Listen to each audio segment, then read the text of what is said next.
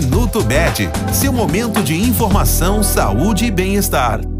Encerrando os conteúdos relacionados à psoríase, informamos que até o momento não existe uma cura para a doença. Porém, com o tratamento é possível controlar os sintomas, melhorando muito a qualidade de vida dos pacientes.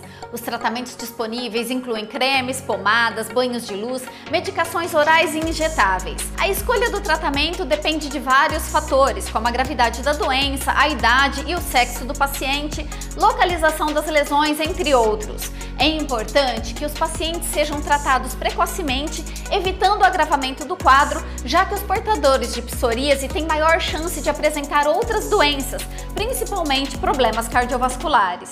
Este foi o Minuto Med, Medicina Diagnóstica. Responsável técnico, Dr. Aloysio Abud, CRM 31912. Agende seus exames pelo telefone 16 35140700.